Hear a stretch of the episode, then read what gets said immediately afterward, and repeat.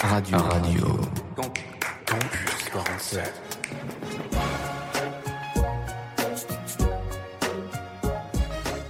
Mila, j'ai 12 ans. Je suis en classe de 5e dans un collège dans les Landes. En novembre 2022, nous avons participé à la collecte de la banque alimentaire ADAX.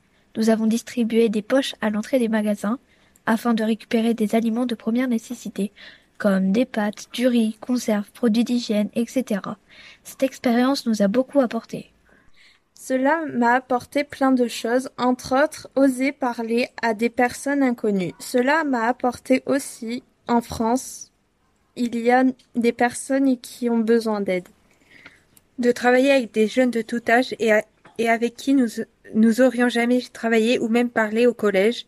Lors de la collecte, la bonne ambiance entre les volontaires fait qu'on a passé un bon moment. Nous avons ri, partagé un goûter euh, et, et, et d'autres choses.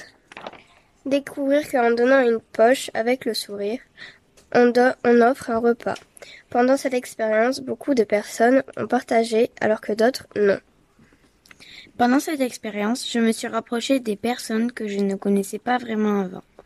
Je me suis sentie utile pour cette expérience car j'ai pu aider des personnes dans le besoin. Mais comment agit l'Europe sur la précarité alimentaire? Euh, merci Mila pour euh, cette question qui nous invite donc euh, à nous demander ce que peut faire l'Union européenne en matière de lutte contre la précarité alimentaire et peut-être plus globalement en matière de lutte contre la précarité.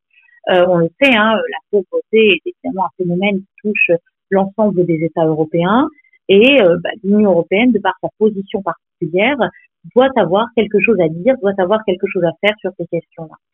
Alors justement, pour aller plus dans le détail euh, sur ce que peut faire l'Union européenne, euh, peut-être peut-on euh, rappeler les différents aspects de la précarité.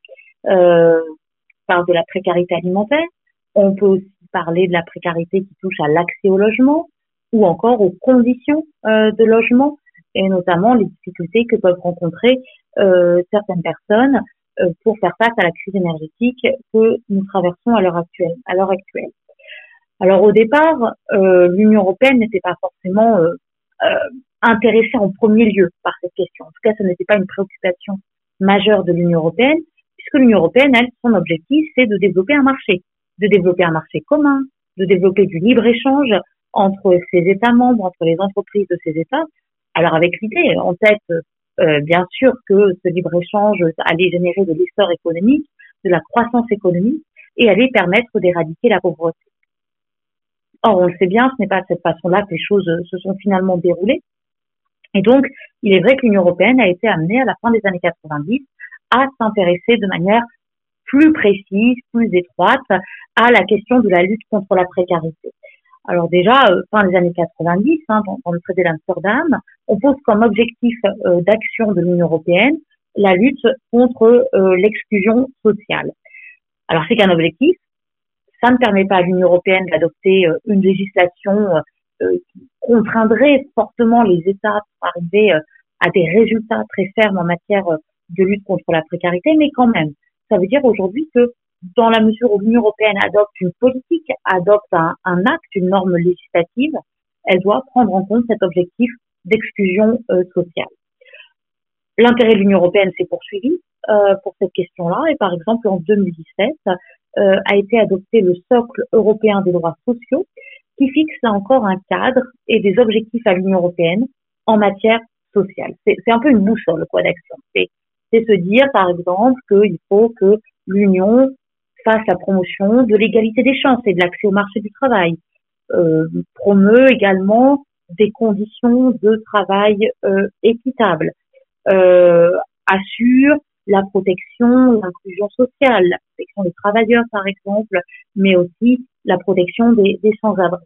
Donc ces textes doivent être une source d'inspiration tant pour l'action de l'Union européenne que pour l'action des États membres.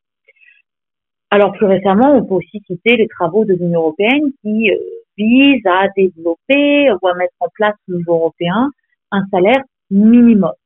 Euh, en tout cas, la possibilité de fixer un salaire minimum, hein, parce que tous les États membres n'ont pas euh, cette, ce mécanisme-là, mais ça reste vraiment voilà, un niveau très très réduit, hein, et ça reste plus de l'incitatif que du coercitif.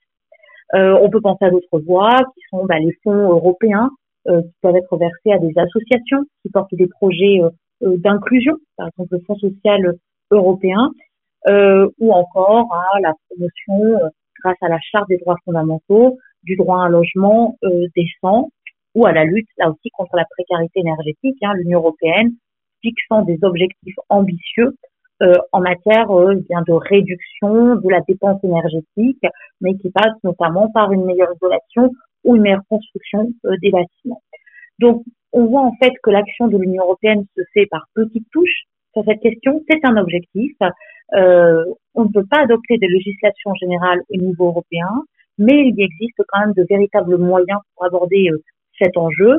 Mais là aussi, on comprend, il va falloir, euh, dire, sa réussite va passer par une action euh, conjointe, conjuguée de la part de l'Union européenne et des États membres.